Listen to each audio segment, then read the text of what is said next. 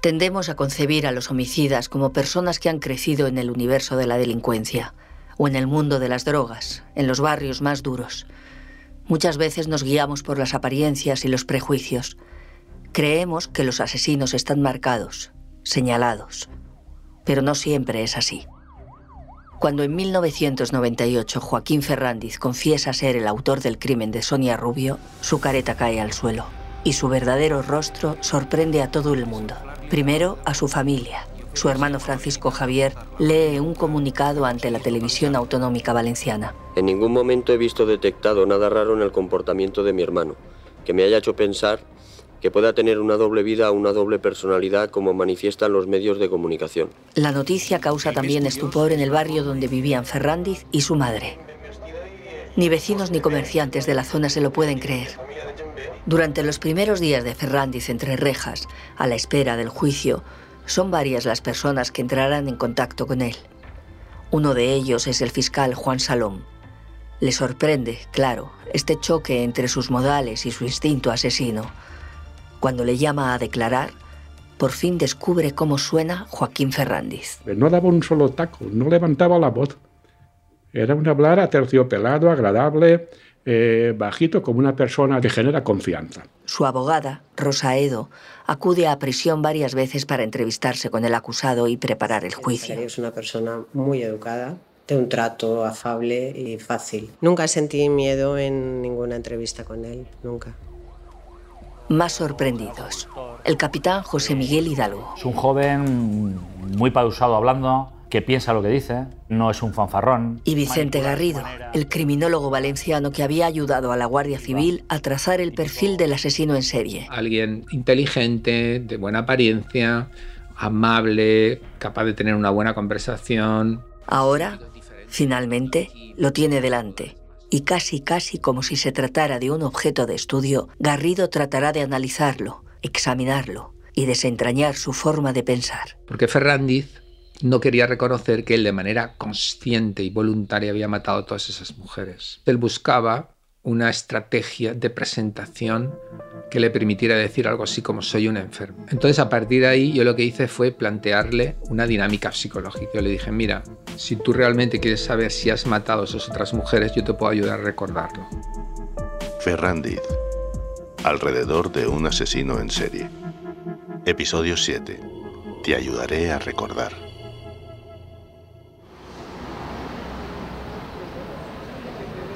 El verano del 98 termina y Joaquín Ferrandiz pisa la cárcel por segunda vez en su vida. En septiembre confiesa haber matado a Sonia Rubio, pero no a las otras cuatro mujeres.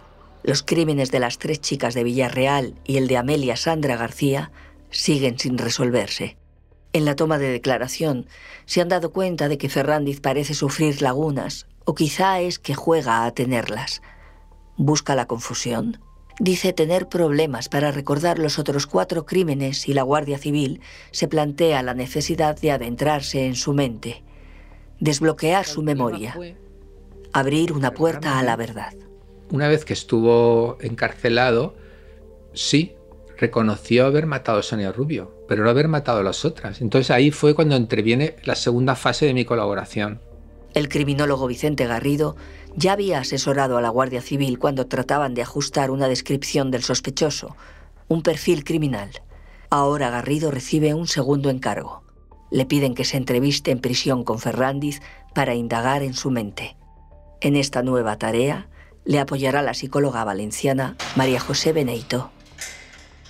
Charlar con alguien así parece a priori peligroso, pero ellos se encuentran con un escenario muy distinto. Era muy amable, ¿eh? él no, no nos transmitía ningún sentimiento de amenaza en absoluto. Una mesa y dos sillas. Ferrandiz sin esposas. Cita tras cita, Garrido y Beneito van comprendiendo cuál es la forma de pensar de este asesino. Cuando yo lo entrevisté me di cuenta que era una persona que estaba buscando un relato en el que poder integrar lo que había hecho. Es decir, él no era un monstruo.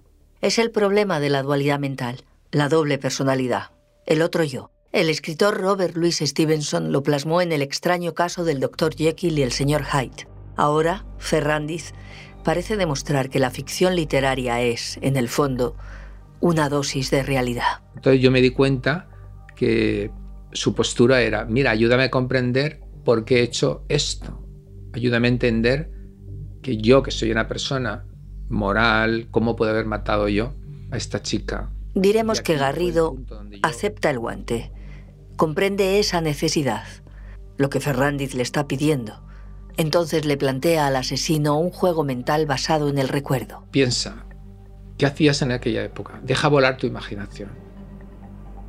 Como si fuera una lluvia, ¿verdad?, de recuerdos que aleatoriamente van apareciendo en tu mente. Las entrevistas en la cárcel se suceden.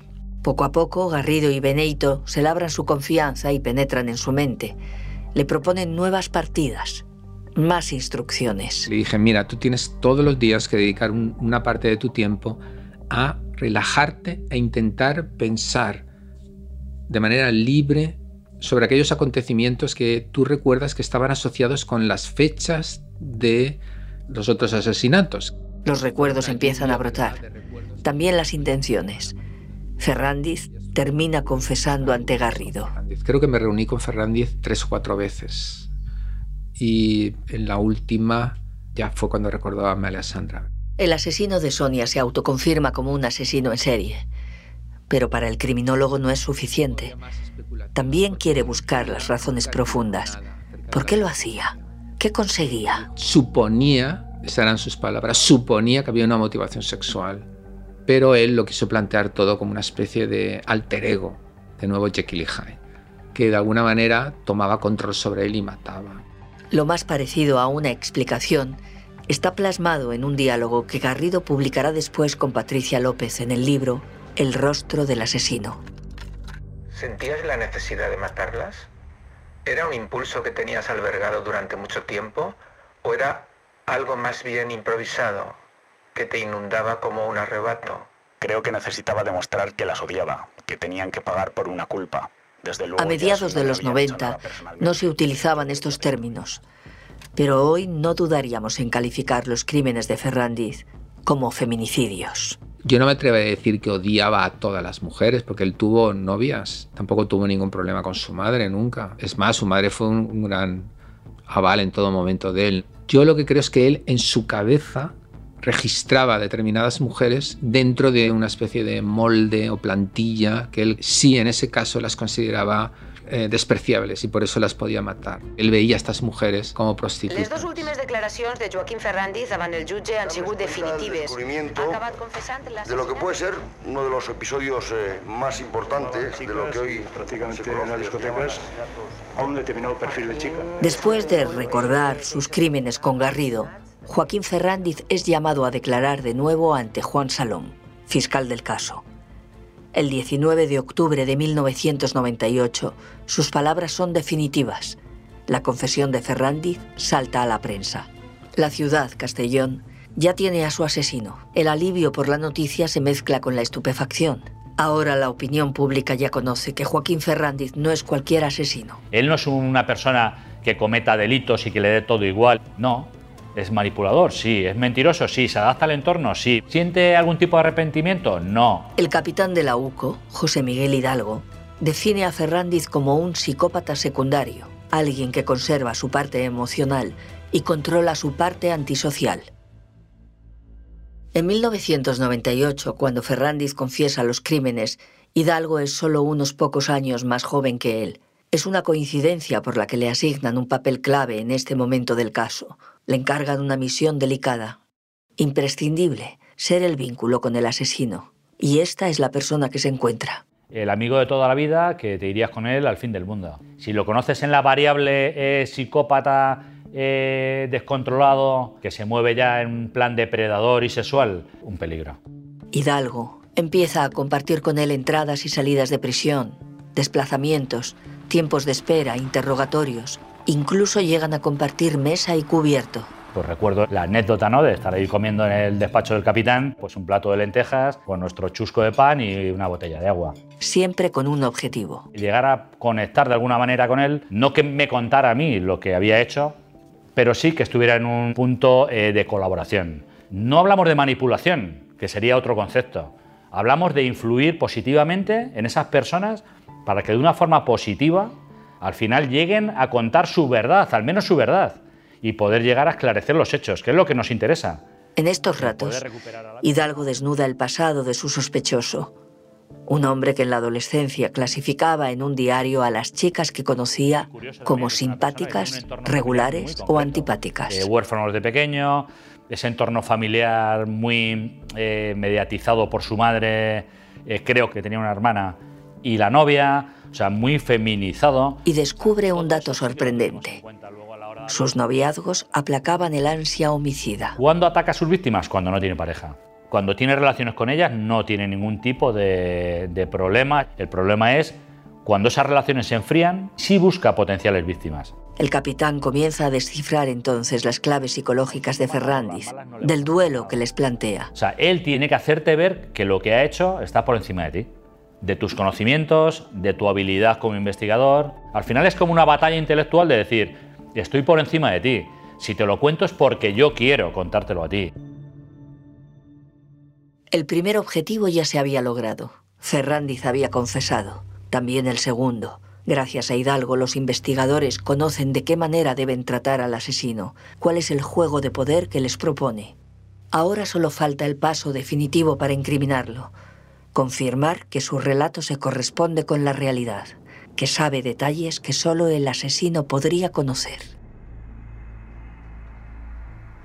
6 de noviembre, 5 de la mañana. Todos madrugan en este día gélido. Ferrandiz, su abogada Rosa Edo, Hidalgo, el juez Albiñana, el fiscal Salón. Va a ser un día largo. hicimos la reconstrucción de hechos, yo no me fiaba de él. El asesino ya ha trazado algunos croquis sobre su recorrido criminal, pero ahora toca revivirlo y contarlo todo. Primero Villarreal, donde murieron las tres chicas de Bora Riu, luego la balsa de Honda, en la que arrojó a Amelia Sandra, y por último el barranco de Oropesa, donde ocultó a Sonia. Esperan que Ferrandiz colabore, eso facilitaría las cosas, pero una vez empieza el periplo, a todos les sorprende hasta qué punto el asesino recuerda y comparte las claves y las maniobras de sus crímenes. A esta le puse encima una cubeta de cemento que, había vieja, y efectivamente se había encontrado.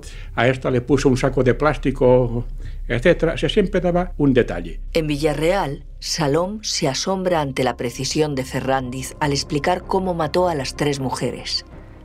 El capitán Hidalgo también recuerda aquella madrugada perfectamente. No tiene ningún inconveniente decir aquí tiré unas botas, aquí tiré un pañuelo, aquí tiré un jersey, aquí tiré la documentación y aparecen esos efectos. En onda, la misma memoria fotográfica. Yo no sabría ir porque los caminos que había de tierra y todos mm, llenos de matorral, pero un matorral de dos metros de altura, que yo era una especie de laberinto. Llegan por fin a la balsa, el lugar junto al que arrojó el cadáver de Amelia Sandra y allí una nueva prueba le incrimina. De repente señaló un cañizal de unos dos metros y pico de altura y de ahí tiró la rebeca roja de la víctima. Y bajó el teniente de la unidad central operativa, se metió en el cañizal y salió con la rebeca roja de la víctima en la mano. Hidalgo, que, lo conoce bien, reconoce ese carácter altivo con el que el psicópata está actuando.